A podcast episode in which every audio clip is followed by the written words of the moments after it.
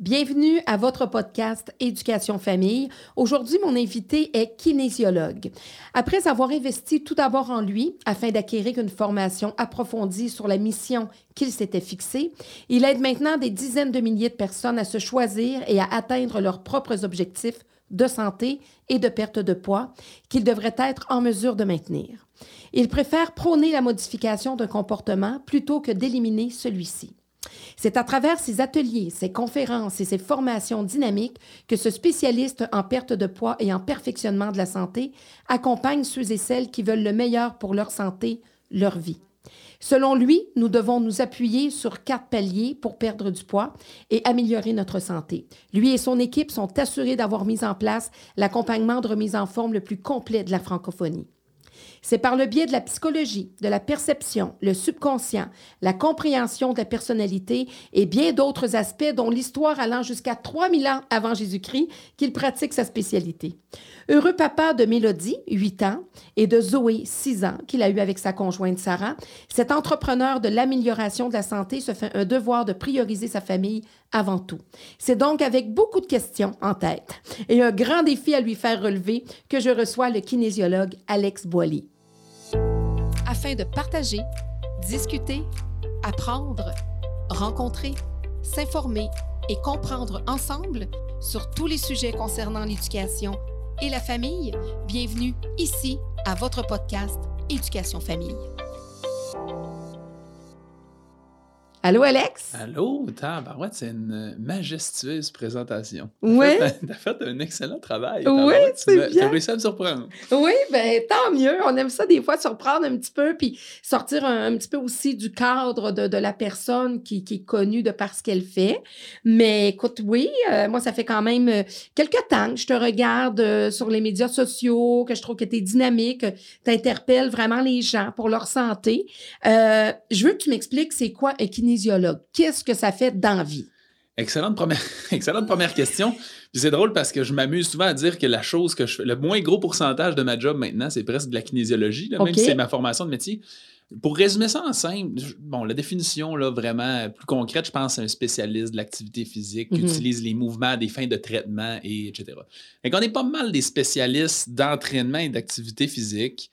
Euh, avant, il existait un bac en activité physique. Il y a des gens qui peuvent faire des formations d'entraîneurs connexes. La grosse distinction avec le kinésiologue, c'est souvent plus euh, dans les spécialités, performance sportive, maladie chronique. Fait que souvent, les entraîneurs euh, qui ont des formations qui vont plus être de fin de semaine ou des trucs comme ça, mhm. selon certaines certifications, ils n'iront pas se lancer dans des gens qui ont des problèmes cardiaques, pulmonaires, etc. Fait que ça, c'est sûrement la, la, plus grande spécialité dans laquelle on a. Mais c'est vraiment dans. Euh, c'est pour ça que j'aime dire, on est des entraîneurs, on est des. Parce que euh, on se fait souvent mélanger avec la kinésithérapie. Mm-hmm. Donc, thérapie qui implique un traitement manuel. Nous, il n'y a pas de traitement manuel. C'est mm-hmm. vraiment l'activité physique, dans le fond. Euh.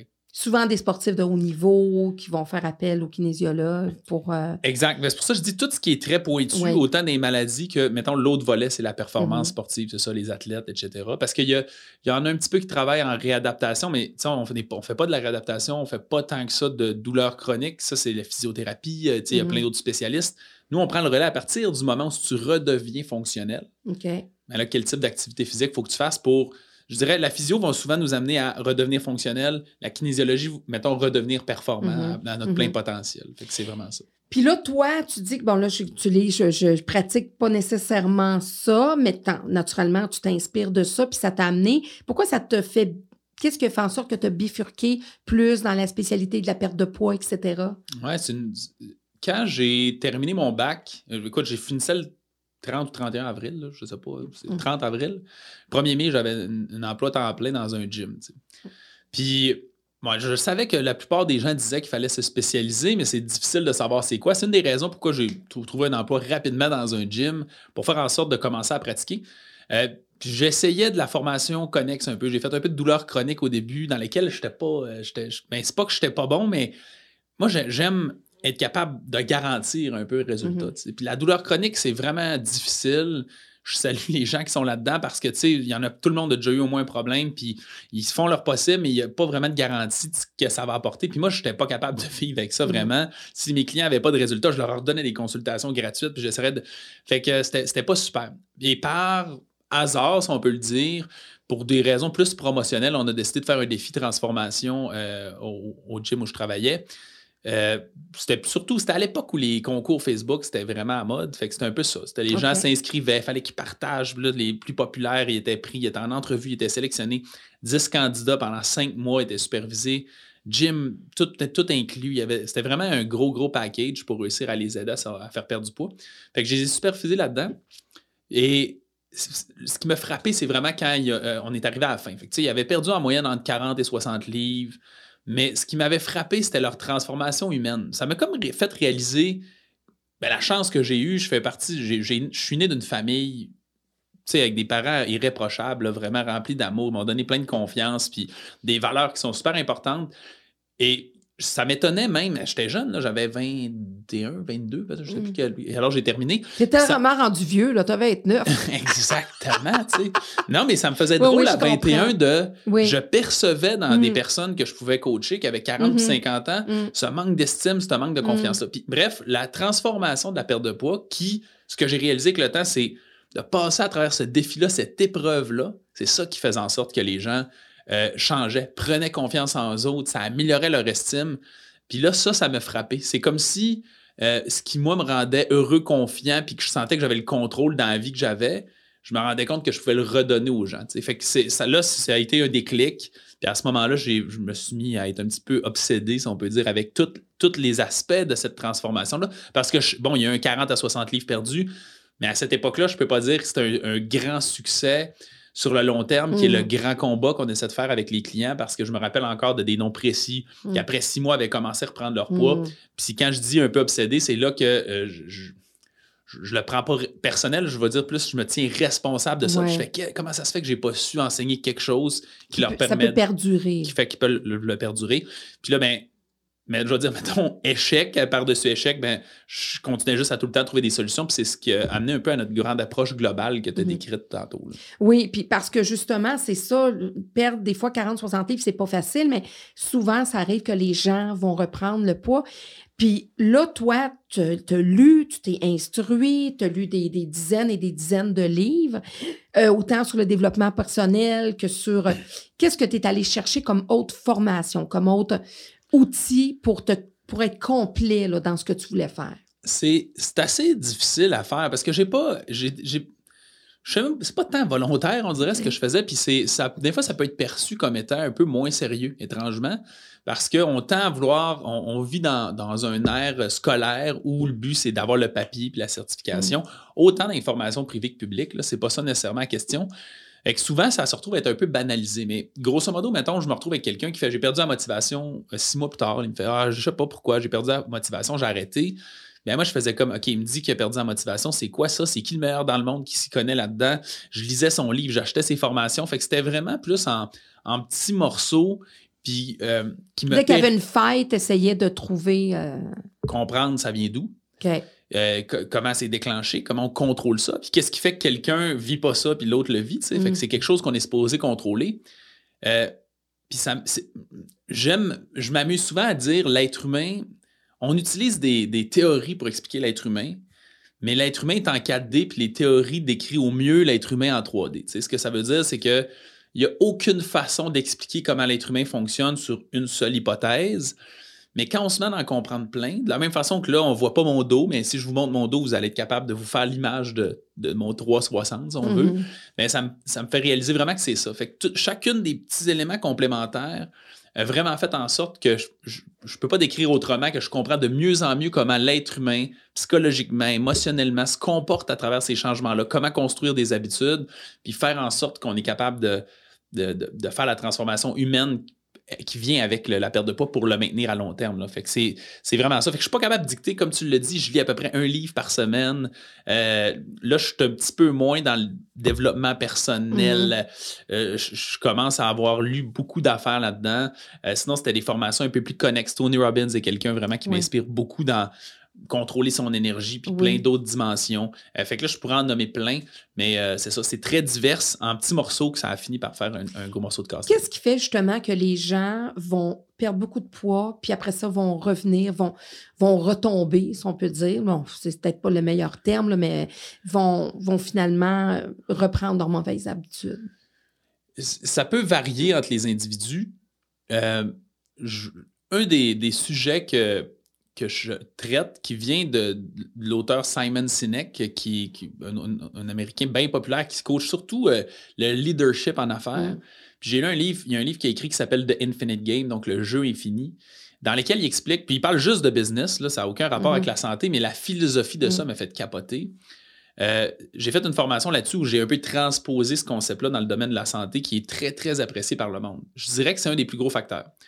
C'est basé sur tout le concept de développement personnel, mais ce qui explique grosso modo, c'est qu'il existe des, jeux qui sont infinis, qui n'ont pas de fin, puis il existe des jeux qui appellent limités, si on veut. Un, jeu limité, c'est un sport. Mettons, tu joues au hockey, il y a un début, il y a une fin, tout le monde joue avec les mêmes règles, puis on sait qui, gagne à un certain point. Il explique qu'un jeu infini, c'est un jeu qui n'a pas de fin, euh, tu n'as pas vraiment de concurrent, parce que je peux pas dire que je performe mieux que toi si tu n'as pas le même désir de compétitionner. Pas nécessairement normal. les mêmes objectifs. Exact, c'est normal qu'on n'a pas les mêmes mm. Ce qui fait qu'on se rend compte comment on fait pour gagner un jeu qui est infini? C'est un peu ça le but du livre. on joue tout seul, c'est... Ouais, seul contre soi-même. Oui, exactement. À perpétuel, ça se termine jamais. Fait que ça, c'est un des aspects qui joue le plus d'impact. C'est que je pense que les gens voient beaucoup la perte de poids comme un début puis une fin. J'ai 40 livres à perdre, donc je commence ma perte de poids, je perds 40 livres. Hmm. Mais dans le fond, c'est pas le cas. C'est vraiment tout ce C'est un jeu infini dans lequel, même après avoir tes 40 livres de perdu, on se lève le matin, on n'a pas le goût d'aller s'entraîner parce que notre cerveau, comme tous les animaux, est, de nature très lâche. Là, si on écoute juste notre aspect un peu plus euh, euh, euh, naturel, si on veut, notre cerveau survivaliste, souvent que j'appelle, lui, il veut juste, on ferait comme les chiens, là, on mangerait, puis on se coucherait, puis on mm. attendrait. fait que, on arrête de s'entraîner, on tend à vouloir reprendre les mauvaises habitudes. Fait que c'est de ce concept-là de commencer à réfléchir à, OK, si ça se termine jamais, comment. Fait que là, il faut changer notre attitude par rapport à ça, puis réaliser que le but, c'est, premièrement, de, de prendre plaisir euh, au, quotidien. Fait comment je fais, de quoi je bénéficie, de, de, profiter un peu mieux de les avantages que je vis, ma meilleure forme physique, ma meilleure énergie. Euh, il y en a qui ont des troubles digestifs, il y en a qui ont mm-hmm. des douleurs articulaires qui se dissipent avec l'amélioration de leurs habitudes, mais de réussir vraiment à savoir que si je fais ça, c'est parce que ça me fait maintenant, j'en profite, puis il n'y a pas de finalité. Des fois, c'est souvent ça que les gens courent, c'est avec autant d'affaires qu'en santé, qui court après. Peut-être que quand ça, ça va être terminé puis réalisé, mm. je vais être mieux ou je vais me sentir mieux. Mais c'est dans le processus quotidien que ça, ça, se ça continue, il faut le maintenir. Après, tu parles justement, j'ai parlé tout à l'heure des quatre paliers pour, euh, grosso modo, c'est quoi ces quatre paliers-là dont tu parles? Euh, je vais bon, je, ne sont pas dans cet ordre-là. Je vais parler les deux premiers qu'on connaît le plus. Euh, euh, l'alimentation de l'entraînement, nous, on coach l'alimentation fonctionnelle, qui est un peu ma façon d'enseigner, de résumer justement ce que j'ai étudié sur l'alimentation. Euh, que le but, c'est surtout de comprendre. Ma philosophie avec la perte de poids n'est pas la même que les autres. Souvent, les autres coachs vont avoir un concept un peu de manger moins que ce qu'on dépense, calories in, calories out, mm. déficit calorique.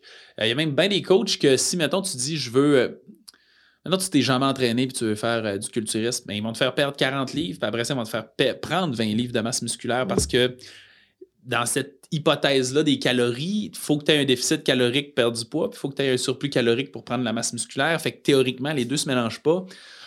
Mais dans ma compréhension, puis là, je le rappelle, là, moi, c'est que je, mm. vois plein d'affaires, puis mon cerveau, il fait cette espèce de C'est ta signature à toi, puis c'est comme ça que tu le vois, puis c'est comme ça que tu veux accompagner les gens. Là. Puis ta, façon à toi, ça ne veut pas dire que ça va répondre à tout le monde, puis ça va peut-être une autre, une autre façon, puis, mais c'est important pour des gens comme moi, qui ont un surpoids, etc., qui se disent, ben moi, c'est vers sa philosophie à lui que je veux aller. Il me semble que ça répond plus à moi.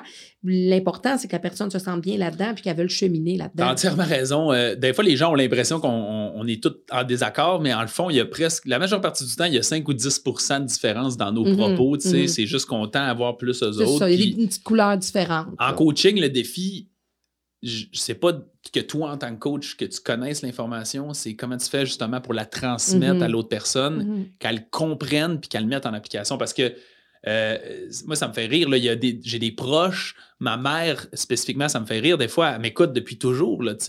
Des fois, elle me dit hey, Hier, t'as fait une vidéo, puis j'ai compris ça. Puis là, moi, je suis comme Ça fait au moins 32 fois que je dis ça, mais, mais ça prend un contexte, un état d'esprit, ça prend les bons mots. Fait qu'effectivement, l'important, c'est de trouver quelqu'un qui. Puis le porteur du message aussi, de connecter avec le porteur du message. Parce que c'est comme un enseignant. Des fois, pourquoi un, pourquoi un élève, ça ne fonctionne pas durant toute l'année? Parce que l'enseignant n'a pas su connecter avec l'élève. Donc, justement, si tu vas avoir un modèle, tu vas avoir un coach, parce que c'est ça, vous devenez des coachs de, d'atteinte d'objectifs, ben, il faut que cette personne-là t'interpelle, effectivement. Absolument. Cette connectivité-là est importante. Puis tous les clients qu'on travaille en privé, on a des consultations initiales avec juste pour ça, parce qu'on on veut s'assurer que, que puis c'est pas égocentrique de nous ou de l'autre, c'est cette mutualité-là. Ça n'a pas le choix d'être mutuel puis d'avoir une belle, belle énergie tous les deux mm-hmm. ensemble pour travailler ensemble. Là, Genre, je reviens avec mes. Je m'excuse, on a bifurqué avec nos paliers. Là. Euh, euh, bref, c'est ça, j'expliquais que ma philosophie de l'alimentation fonctionnelle, c'est plus que euh, moi, de la façon que je perçois, comme je disais, le 4D après avoir fait toutes mm-hmm. mes petites affaires c'est plus que le corps humain, je réalise que quand tu lui donnes exactement ce dont il a besoin, tu n'as pas besoin de te Tu n'es plus d'un processus de perte de poids vraiment. tu vas perdre du poids parce que le corps, mm-hmm. euh, jusqu'à un certain point, puis là, on pourrait parler d'image. Euh, mm-hmm. Aujourd'hui, je pense que l'image de la femme mince est peut-être exagérée sur ce qui est naturel pour le corps humain dans sa base. Ça ne veut pas dire qu'on ne peut pas le, pousser à, aller là. Mais bref, euh, le corps n'est pas fait pour avoir un niveau d'obésité élevé. Mm-hmm. Ce qui fait que naturellement, il va perdre son poids puis tu vas te retrouver être un poids santé. Si tu manges, tu donnes à ton corps ce qu'il a besoin. Tu vas avoir aussi une bonne concentration. Tu vas avoir aussi un bon système digestif. Tu vas arrêter d'avoir les reflux. Euh, tu vas diminuer ton inflammation. Bref, tout se met à bien fonctionner. Puis c'est logique, tu sais. Moi, j'ai, je ne sais pas si tu connais avec la même affaire, mais j'ai toujours trouvé ça étrange que il y a des gens qui vendent des, des régimes ou des astuces alimentaires pour, mettons, activer ton métabolisme. Puis là, un autre pour euh, ton intestin. Puis là, un autre pour, je sais pas quoi, ta concentration. Puis, parce que moi, dans ma tête, notre corps, il n'y a pas. C'est pas comme un choix. Moi, j'ai décidé que je vais mieux être concentré, fait que je vais prendre ça. C'est ça, à partir du moment où tu le nourris bien, mm. toutes tes cellules devraient se porter bien. Mm-hmm. Fait que c'est plus ça, euh, la philosophie de l'alimentation fonctionnelle. Fait qu'on est beaucoup basé sur l'enseignement puis comprendre l'impact des aliments sur ton corps pour que tu puisses faire tes choix. Puis autant que si ça te tente de déroger, tu comprennes l'impact de ça. Euh, ça peut être sain dans un processus, mais il faut comprendre les mm. conséquences. Après ça, on a l'entraînement. Euh, on a une méthode un peu plus spécifique qu'on appelle l'entraînement bioefficient qu'on coach euh, parce que ça, c'est très personnel. C'est moi qui ai développé ça plus de moi à moi, mais je pense que ça connecte avec bien des gens. même si je suis kinésiologue, puis des fois on a l'image que ah, c'est facile de s'entraîner, ben pas oui, mais ça ne nous tente pas de mm. passer 80 heures dans un gym. Et que euh, je me suis un peu penché encore une fois là, à travers des spécialistes dans le monde pour savoir comment on fait pour optimiser les entraînements. Fait que je suis kinésiologue de métier, je connais la physiologie euh, euh, de l'exercice au bout. Là, fait que déjà, j'avais une base, mais ça m'a permis d'aller voir les meilleurs comment ils font. Fait qu'on optimise les temps de repos, on optimise l'intervalle entre les muscles. Puis en, comme 20 minutes, on est capable de faire des entraînements extrêmement efficaces qui font autant du cardio que de la musculation. c'est pas une obligation, nos clients passent pas tout à travers ça parce que euh, quelqu'un qui est débutant, ça reste quelque chose d'assez mhm. intense, mais ça, permet surtout d'ouvrir la porte qu'on n'est pas obligé de s'entraîner à une heure et demie de temps, trois fois par semaine. Non, puis l'alimentation est un gros pourcentage de la perte de poids. Oui, définitivement. Dans le fond, même, je dirais, il y a un léger impact de l'entraînement sur la mhm. perte de poids. Mais tu sais, il y a des études folles. C'est fascinant que sur 24 mois, des gens qui s'entraînent perdent 5 ou 10 livres, puis c'est un plateau. C'est fascinant. 24 mois, c'est long. Là, Fait qu'on mm-hmm. réalise vraiment que. Puis encore une fois, c'est plus subjectif ce que je mm. dis, mais dans ma perspective, autant que je vois sur le plancher avec mes clients que dans, ce que je lis, l'activité physique semble jouer plus un rôle de tampon sur nos habitudes alimentaires que de, réellement créer un impact de perte de mm-hmm. poids. Qu'est-ce que je veux dire par là? C'est que si on regarde juste l'activité tout seul, ça ne semble pas vraiment faire de perte de poids à mm-hmm. long terme. L'alimentation, oui. Si on regarde les deux, c'est ce qui est le plus efficace à long terme puis au maintien des habitudes. Mais moi, ce que j'observe sur le plancher avec mes clients, c'est que l'activité physique, comme je disais, ça joue un rôle de tampon quand c'est le mhm. temps de manger. Euh, dans le fond, c'est un activateur métabolique, c'est pas compliqué. Réfléchissons à notre cœur, il bat. Quand notre cœur bat, ça augmente la circulation sanguine, puis là, nos, organes font leur job, les mhm. systèmes font leur job. Euh, à partir du moment où tu manges quelque chose qui est moins sain, tu crées une certaine surcharge dans ton système parce qu'il y a besoin un peu de. J'aime pas trop ce mot-là, mais se détoxifier de ça. Mhm. Fait qu'il y a besoin de filtrer ce qui est bon puis ce qui est moins bon. Et là, lui, ça nécessite une certaine charge. quand tu es actif physiquement, ta fréquence cardiaque augmente, ton cœur bat plus, tu as plus de circulation sanguine, ce qui fait que par le fait même, ton métabolisme et tous tes systèmes fonctionnent un petit peu plus à haute mm-hmm. efficacité. Fait que ce que moi j'observe, c'est que ça expliquerait pourquoi les études démontrent qu'à long terme, les deux combinés sont plus efficaces. C'est qu'on ne sera pas parfait. C'est mm-hmm. impossible sur un an à être parfait.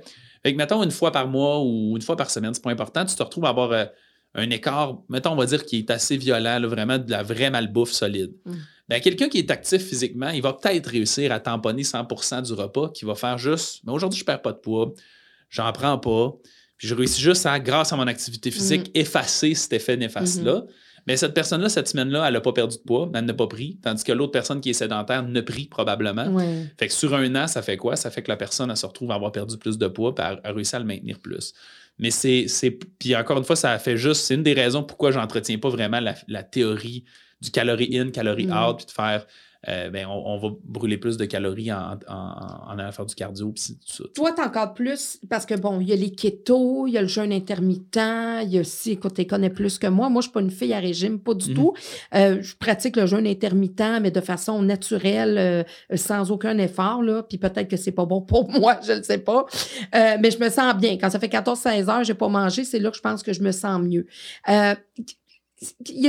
qu'est-ce qui est bon, qu'est-ce qui est pas bon? Je sais qu'à un moment donné, tu as parlé du keto, à un moment donné, tu parles de, toutes sortes d'affaires. Y a-tu quelque chose qui, qui est plus euh, profitable pour, mettons, monsieur, madame, tout le monde, qui sont très, euh, tu sais, qui ont besoin de, changer déjà quelque chose?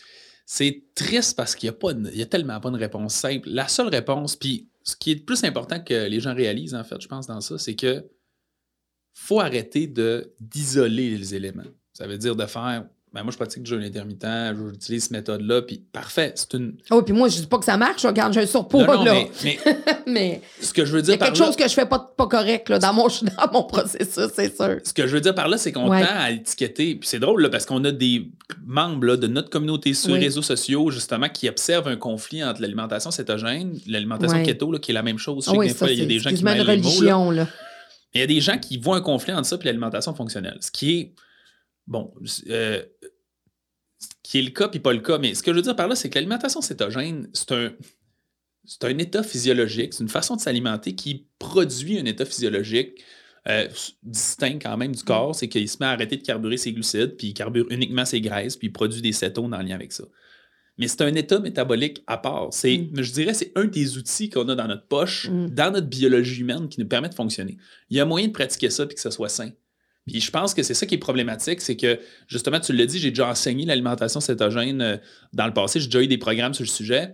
Euh, et à 2019, là où c'était le pic de popularité, le problème, c'est qu'il se fait beaucoup de, de, faux coachs. Mm-hmm. et là, ça mélange vraiment tout le monde. Ce qui est vraiment important, c'est de comprendre tout. C'est ça mm. que les gens ont de la misère. Les gens, ils ont le goût qu'on leur dise. Puis moi, je, suis non négociable là-dessus, dans le sens, les gens, ils ont le goût qu'on leur dise, dis-moi quoi faire, je vais le faire. Puis mhm. moi, je suis comme, non, non, il va falloir que tu comprennes qu'est-ce que tu fais. C'est ça qui te crée de la flexibilité, de la liberté. C'est ça qui fait que, mettons, t'aimes le jeûne, t'intègres le jeûne là, quand ça devient un mauvais moment, tu le sais, puis t'arrêtes de, de faire ton jeûne, puis tu Dans le fond, tu. Écouter son corps aussi, puis comment il réagit. Fait que tu mets des outils dans tes poches, dans le fond.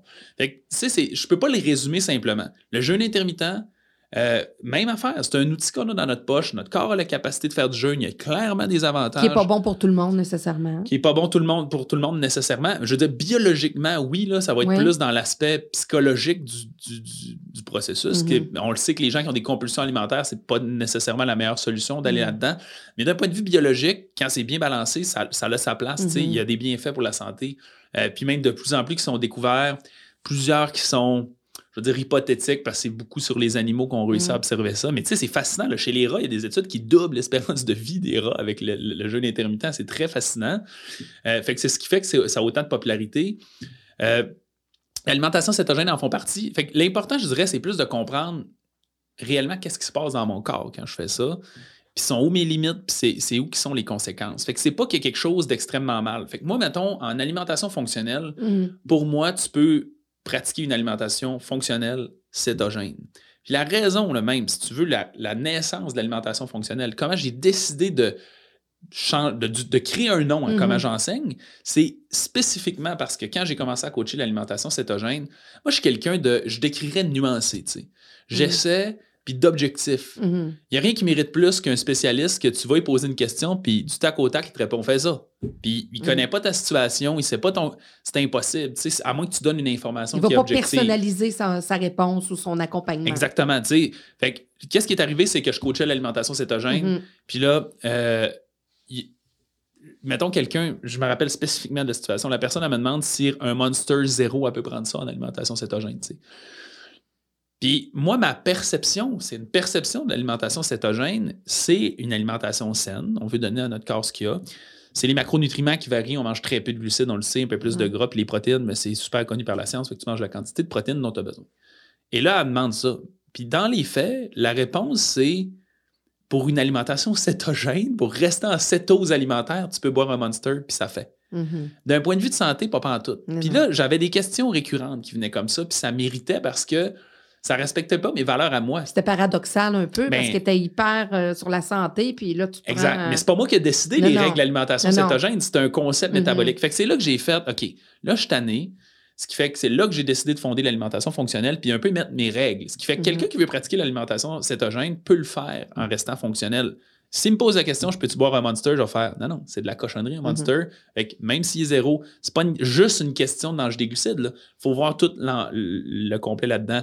Les nutriments, les vitamines, les minéraux, les prébiotiques, les probiotiques, la, la stabilité énergétique des aliments aussi, parce que les sucres rapides, il y a pas mal rien de pire que ça. Puis il y en a partout. Il y en a partout. La transformation des aliments. Fait que c'est un peu ça qu'on veut essayer de faire. Fait que c'est ça qui a créé l'origine de, de tout ça. Donc, c'est basé sur quoi? Puis, comme ça, là, ceux qui nous écoutent, qui nous regardent, qu'est-ce que tu pourrais leur donner comme information pour dire, bon, ils sont chez eux, là, ils, ils veulent faire quelque chose.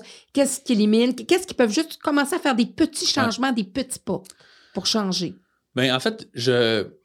Si tu veux quelque chose de plus précis, tu me le diras. J'ai trois grandes règles d'alimentation fonctionnelle que je dis. Ça reste des grandes règles vagues, mais honnêtement, quand on prend le temps des- des- des- de se poser ces trois questions-là avant de consommer quelque chose, ça nous donne une bonne idée. La première règle, c'est d'éliminer les aliments, j'appelle irritants ou un- J'ai dit tantôt que je n'aimais pas ce mot-là, mais dans ce contexte-là, je l'aime parce que je trouve Mhm. qu'il est frappant. Mhm. Euh, puis c'est c'est à ça que ça sert. Fait que, euh, les aliments irritants puis toxiques, là, on résume ça en une règle simple, c'est d'éliminer vraiment les aliments transformés, quel que soit le niveau de transformation. Euh, Donc, on regarde les étiquettes en arrière, plus il y a plus de... ben, en fait, c'est ça qui est un peu drôle. Ouais. C'est que normalement, s'il y a une étiquette sur la boîte, c'est que c'est transformé. Parce que. li- mais tu sais, là, je vais être sévère aujourd'hui, mais il faut comprendre que le but, on, veut, on, on veut changer des choses. Que Ben, voici. le but, c'est de, se, se respecter aussi Ouais. là-dedans. Puis je l'ai dit, on est des êtres humains, fait qu'il faut faire le processus d'une façon qui a du sens.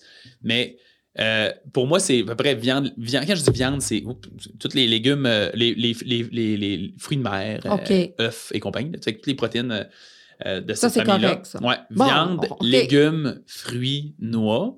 Si on regarde ça, c'est les seuls. Je vais replacer mon micro parce que j'ai peur me fasse chicaner pour le son. C'est. Euh, c'est les trois, quatre seules affaires qui n'ont pas d'étiquette. Si tu regardes à l'épicerie, ils n'ont pas d'étiquette parce que c'est juste un légume là-dedans. Quand c'est un aliment entier, il n'y a pas les calories, les ingrédients, les- il s'en fout, il te le donne. tu sais. Fait que c'est ça l'aliment entier. Ce qui est à peu près 3% de l'épicerie, là, on oui, s'entend. c'est ça. Mais ça devrait vraiment être principalement ça. Donc, on oublie nos petits renversés à rhubarbe, puis tout ça, même s'ils sont faits maison, là, c'est pas... Ça marche pas, là. Ça, ça... C'est, ben écoute, il n'y a pas d'étiquette, c'est moi qui l'ai fait. ben là, honnêtement, si on le cuisine, ça vient une toute autre Cuisiner, histoire. c'est mieux aussi. Ben, cuisiner. absolument. Ben oui, oui, c'est ça. Parce que dans le fond, il y en a là, des aliments des épiceries qui ont des étiquettes qui font, mais là, ça devient compliqué Oui. de réussir. Mais faites juste Oui. regarder l'étiquette, puis surtout les ingrédients, même plus que les macronutriments. Les gens checkent les calories, les glucides. Les ingrédients, c'est déjà vraiment une bonne idée. S'il y a plein d'ingrédients que tu connais pas, parce que s'il y a une affaire qui est fascinante que j'observe là, dans tout l'être humain, qui est au-delà de l'alimentation, mais somme toute bien importante dans l'alimentation, c'est que notre corps, il est adapté biologiquement à l'environnement qui est naturel.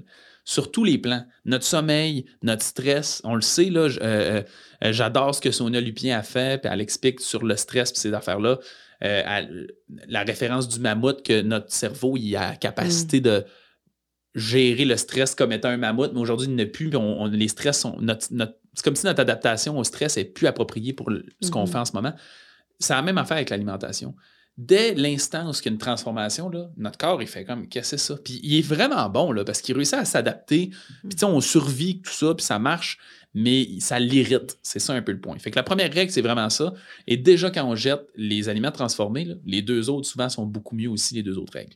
La deuxième règle, c'est que justement, je viens de dire d'arrêter de regarder les macronutriments, les calories, regarder l'abondance en vitamines, en minéraux. Euh, je dis aussi en prébiotiques pas en probiotiques. je vais y aller un peu rapidement là-dedans. Les probiotiques, les gens connaissent ça un peu. Mm-hmm. Dans le fond, ça se retrouve être des, des aliments qui sont fermentés ou qui ont, une forme de, bactéries qui est saine pour notre corps. On a besoin de ces bactéries-là dans notre intestin, dans le microbiote, que ça aussi, c'est quand même quelque chose qui est de plus en plus. Euh, on découvre encore plus d'importance sur la santé intestinale, sur notre santé mm-hmm. en général. Donc, les probiotiques, ça permet, on pourrait dire, de planter des graines, des bactéries dans notre intestin. Les prébiotiques, c'est ce qui nourrit les bactéries. Donc, ces bactéries-là, si on ne les nourrit pas bien, par exemple avec du sucre euh, raffiné, les bactéries ne se nourrissent pas de ça, les bactéries saines, c'est les mauvaises bactéries qui se nourrissent de ça. Fait que là, nos bonnes meurent, puis les mauvaises se prolifèrent. Fait que c'est pas juste de prendre des probiotiques, il faut les nourrir adéquatement. Quand on parle prébiotiques, là, on pense aux fibres, c'est la façon la plus simple de le voir. Il existe une diversité que les détails sont pas super importants. Fait que bref, une diversité de fibres, ça joue super important. Puis là, on parle vraiment de diversité. C'est ce qui fait qu'on dit plus vous en consommez de diversité, mieux ça va être au niveau des prébiotiques. Comme par exemple? Euh, toutes les légumes, toutes les noix, c'est probablement les meilleures sources de, de fibres diverses.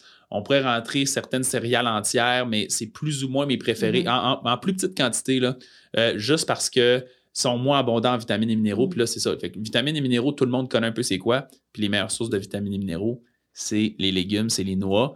Euh, c'est une des raisons pourquoi j'aime peu les céréales. Des fois, les gens font comme je peux-tu prendre du riz? Ben, c'est pas, transformé. Non, c'est pas transformé. Mm. C'est vrai, c'est entier.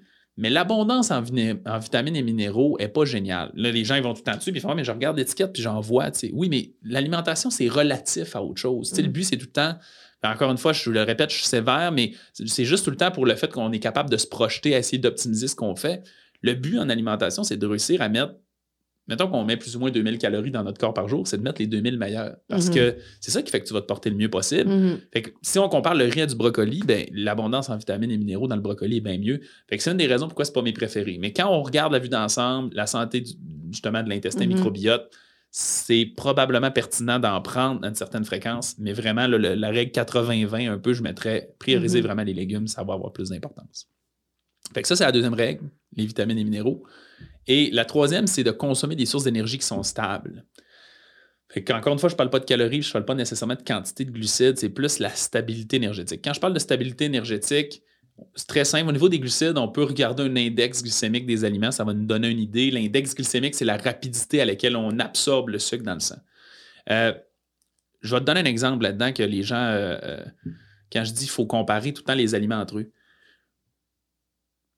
quand on a des recommandations qui sont faites par le gouvernement ou un organisme public, eux, souvent, ils font des recommandations, je vais dire, conservatrices puis réalistes. Ils anticipent ce que la population va être capable de faire.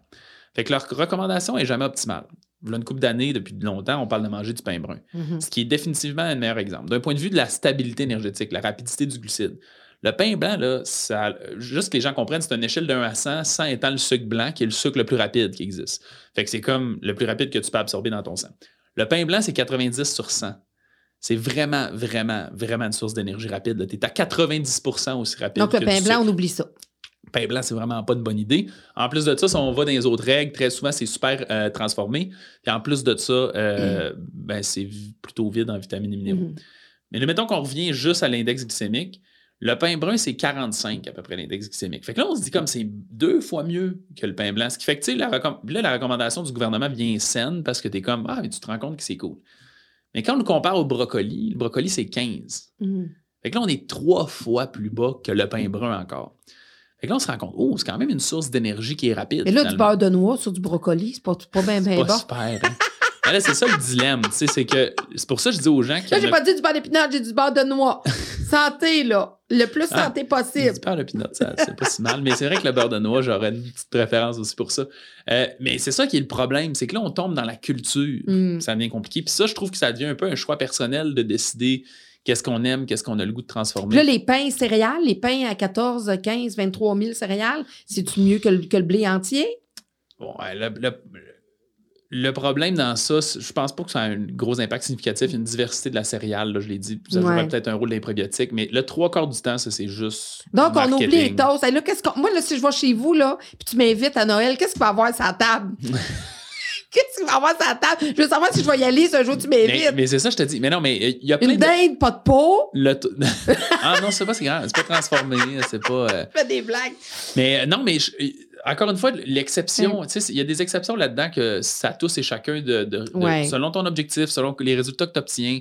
Euh, c'est ça qui est important un peu d'y aller là-dedans. C'est surtout de comprendre. Moi, mon, but, c'est surtout que le monde comprenne cette réalité-là. Fait que si tu manges du pain blanc en ce moment puis tu bois plein brun, c'est déjà un pas en avant. C'est quand même mieux.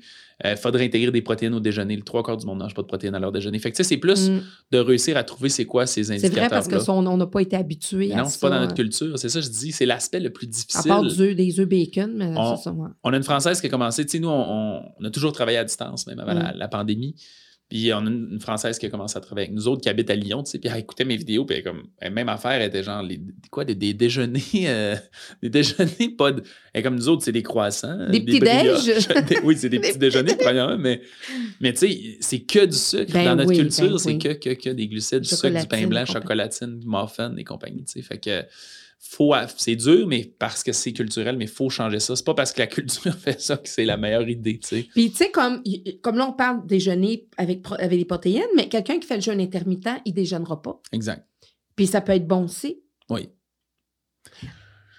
À cause que là, je, j'hésite. Euh, le, jeûne intermittent, c'est complexe un peu à décrire, là, ce qu'on observe, c'est qu'après un certain nombre d'heures de jeûne, mais premièrement, le corps semble être fait pour avoir minimum 14 heures de jeûne d'une journée. Mm-hmm. Ça, c'est une première affaire, ce qui veut dire tu finis à 6, tu manges à 6, c'est 12. Fait que tu, finis à 6, tu manges à 8, ça devrait être 14 heures. Fait que ça, mm-hmm. déjà de mm-hmm. base.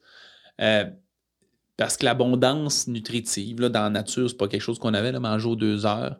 Ça fait monter l'insuline vraiment souvent. Ça fait que c'est pas, c'est pas l'idéal. Tu sais, les régimes qui disent manger plus souvent dans la journée. Ouais, je pense que c'est plus une une philosophie de la satiété. Puis je pense aussi que c'est ça vient d'une époque, quoi que ça existe encore, là, mais euh, que justement, ils ne prennent pas en considération la stabilité énergétique. Il y a des problèmes là-dedans qui de manger aux deux heures, que c'est parce que si tu manges beaucoup d'énergie instable, des glucides rapides, j'ai pas dit le deuxième en passant, mm. il est super facile, c'est des gras qui sont oxydés. Mm-hmm. Les gras oxydés, c'est des gras surchauffés, en d'autres termes. Fait que la mm. friture, il y a certains gras très fragiles comme l'huile d'olive, euh, ben, les oméga 3, maintenant que vous avez des suppléments d'oméga 3, mais les autres, ils oxydent juste au soleil. Fait que faut pas y mettre au soleil. Là. Fait qu'il y en a qui sont un peu plus capricieux.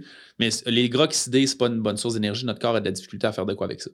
Mais bon, je reviens un petit peu mm. à l'histoire d'avant c'est que euh, très peu de gens prennent en considération la stabilité énergétique, ce qui fait qu'encore une fois, dans notre culture, les gens pensent que c'est normal de manger aux deux heures, ou d'avoir faim aux deux heures, ou d'avoir une baisse d'énergie après son repas. Mais c'est pas le cas. Souvent, c'est justement parce que tu te retrouves un gros high énergétique, puis là, mm. un down énergétique. Mais à partir du moment où tu te concentres sur des sources d'énergie qui sont très stables, principalement des noix et des légumes, tu vas manger, tu te vas te rendre compte que tu n'as pas vraiment faim, ta digestion est beaucoup plus lente, c'est pas une nécessité. moi, j'ai un système plus lent, là, fait que moi, je pourrais pas manger aux deux heures, puis quand je mange aux deux heures, justement, c'est où je prends même trois repas par jour, mon système. Et, puis écouter son corps, c'est important. Moi, je le vois, je la sens, l'inflammation, quand je mange quelque mhm. chose qui, tu sais, moi, je suis beaucoup sujette justement à l'inflammation euh, de parce que je mange.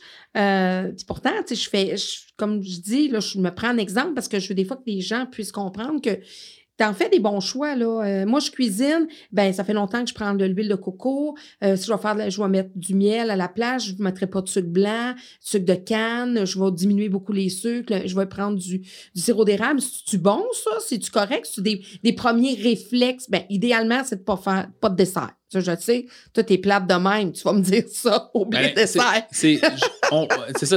J'aime ça que tu me décris comme étant plate. La raison, non, mais la raison pourquoi je suis comme ça, c'est que je vais t'expliquer une anecdote bien drôle.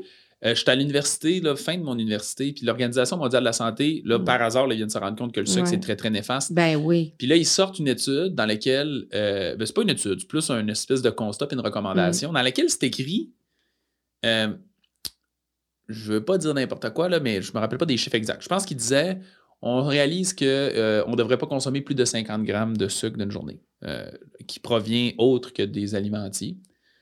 Euh, c'est presque impossible, ou en tout cas? Ben, les gens qui pratiquent l'alimentation cétogène en mangent 20, incluant dans les légumes et les fruits. Fait que c'est possible, mais là, bref, eux autres, c'est ça qu'ils font. C'est mm. que là, ils disent un, Nord-Américain moyen mange 350 grammes par jour, mettons, puis là, on leur dit que c'est 50. Fait que là, ils ont émis une recommandation de 100 grammes. Puis moi, j'ai été bien outré de ça parce que je suis quelqu'un qui haït bien gros quand les gens décident à ma place qu'est-ce que mm. je veux. Mm. que là, pourquoi tu me recommandes 100 si la vraie recommandation, c'est 50. Fait que des fois, tu dis, tu sais, je suis sévère, puis c'est ça. C'est mm-hmm. justement pour ça. C'est que faut que tu prennes une partie de tes responsabilités, puis les gens, évidemment, qu'on coach en mm-hmm. privé, comme on dit, l'aspect humain, psychologique, on les aide à, trouver leur équilibre là-dedans. Mais je trouve ça malhonnête de ne pas te dire c'est quoi.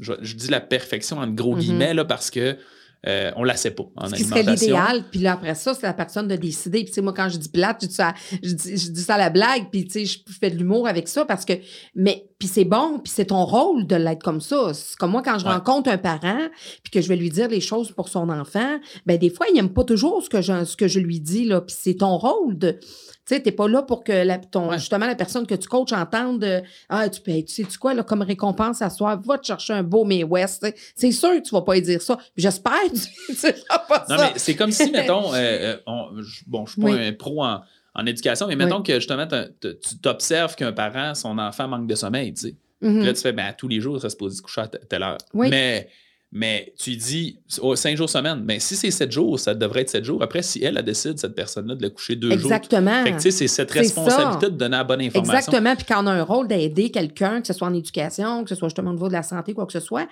sais, les médecins, ils nous disent pas toujours ce qu'on veut entendre. Hein. des fois, on est plate. mais moi, je suis plate en éducation. Des fois, c'est même le parent. Euh, des fois, je sais, il peut se sentir un peu jugé, mais c'est mon rôle, c'est ma profession. Je fais ça depuis 28 ans. Donc, moi, je suis, je suis dans l'entraide. je veux aider mon client c'est pas du jugement, c'est de dire, ben, idéalement, c'est pas ça que ça lui prendrait, c'est ça. Après ça, ben, moi, j'ai fait mon travail, je me couche mes deux oreilles, comme toi, tu dis, ben, regarde, j'ai fait mes conseils, j'ai dit mes choses, même si on, des fois, ça a été dur à entendre, mais après ça, ça appartient à la personne. C'est son, son, rythme, puis tout ça. Puis ça, c'est des aspects, euh, justement, qu'on aide aussi, là, si on mm. veut aller un peu dans les autres, des autres piliers. Euh, c'est cet aspect humain-là. Je pense que mhm. ça, c'est une des plus grosses. Puis je le dis à tous mhm. les coachs qui peuvent être là, nutritionnistes, autres kinésiologues, des coachs certifiés de quelconque, n'importe qui, qui, est naturopathe qui aide les gens, il mhm. faut améliorer notre processus humain dans le processus. C'est la plus grosse cause d'échec.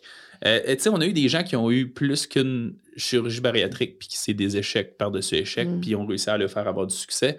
Puis je dirais que la, la, cause, c'est surtout ça. Fait que nous, il y a un des piliers qu'on appelle la préparation mentale, d'éliminer des barrières mentales. Euh, c'est drôle, là, ce terme-là, préparation mentale. Il, vient un peu de mon bac. c'est assez drôle. Je suis rentré en kinésiologie à l'UCAC. Euh, puis il y avait beaucoup de cours de psychologie sportive connexe. Puis mhm. moi, à l'époque, j'étais comme, et que j'haïs la psychologie. C'était le sujet que j'haïssais le plus au monde. Euh, je pense que ça a changé maintenant, mais le directeur du programme qui est devenu était un spécialiste là-dedans, en préparation mentale. C'est la raison pourquoi on avait plus de cours dans ça. Puis il avait fait sa job parce que quand j'ai sorti, euh, là, j'étais fasciné par ça. Je réalisais à quel point euh, ça joue un rôle super important.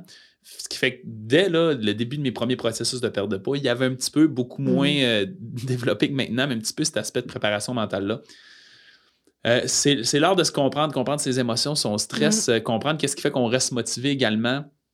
Apprendre à vivre avec intention un peu, ça veut dire que d'arrêter d'être une victime et de faire ses choix en fonction de mm. ce qu'on veut aller. Fait qu'il y a beaucoup d'aspects là-dedans. Il y a des gens qui, peu importe ce qu'ils font, ils ont l'impression qu'ils sont menottés où est-ce qu'ils sont. C'est un peu cet aspect-là. Puis il y a un quatrième pilier aussi que, avant, on appelait un peu les habitudes. Maintenant, je l'ai changé. Je trouve que ces termes-là sont mieux. J'appelle ça, euh, c'est un peu une évolution identitaire puis une étape de normalisation. Mhm. J'adore le mot normalisation. Euh, c'est des coachs que j'ai eu, euh, des genres de mindset coach aux États-Unis que j'ai eu qui m'ont un peu à parler de ça. Puis après, je me suis rendu compte qu'il y a trois, quatre auteurs sous des termes différents qui parlaient de la même affaire.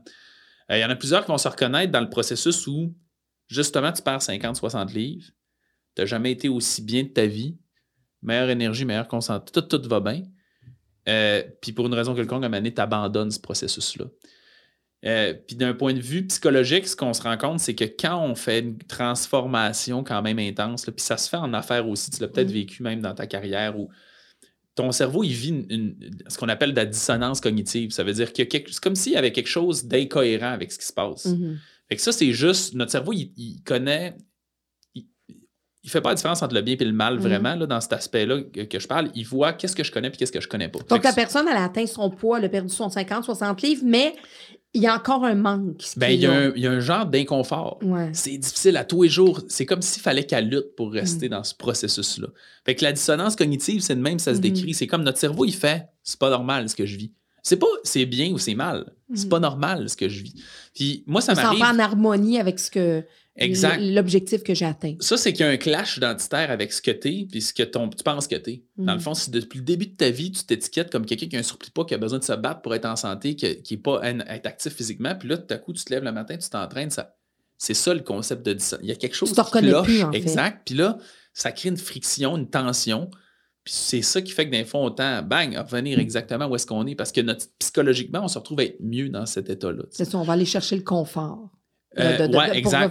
ce qu'on connaît, dans le fond. C'est vraiment ça. Pour faire comme, ah, je suis plus, même si c'est pas mieux, en mm-hmm. théorie, psychologiquement, c'est quelque chose qui est, plus confortable. Le psychologique va prendre le dessus pour aller chercher le confort que le physique ou que la santé ou que le, besoin de rester, que, le bien-être que la perte de poids va avoir apporté. C'est pour ça que je dis d'évolution identitaire puis de normalisation. C'est le processus de changer un peu cette, cette étiquette identitaire-là qu'on se fait. C'est dur, là. Il y a des clients que je leur fais faire des exercices de visualisation, puis ils me disent euh, Tu me demandes de me visualiser en forme, puis j'ai jamais été mince. Je sais même pas j'ai l'air de quoi mince. Je, fais, je mm. fais quoi, tu sais? Fait que c'est tough. Fait que ces gens-là, comment ils vont faire pour un jour se dire Tu sais, moi, là, je suis chanceux, là. Euh, j'ai été d'un environnement positif qui fait que j'ai jamais vécu de surplus de poids, d'obésité, puis on a eu des bonnes habitudes quand mhm. même chez nous. Euh, c'était pas optimal, mais mes parents faisaient le mieux à l'époque de ce qu'ils connaissaient. Ma mère doit faire une bonne tourtière du lac. Elle fait une très bonne tourtière du lac. Ma mère, c'est vraiment toute une cuisinière en plus, c'est ça. Fait que, ouais, ouais, ouais. Euh, donc, c'est ça. Je... pense que je vais aller manger. Je pense que je vais aller à Noël chez ta mère à la ben place. tu, peux bien douter, tu peux bien douter que c'est pas moi qui reçois à Noël. Voyons. je savais. Je, je, je savais. pas ces recettes divines-là. Il faudrait que je les apprenne, par exemple, pour pas que ça se perde.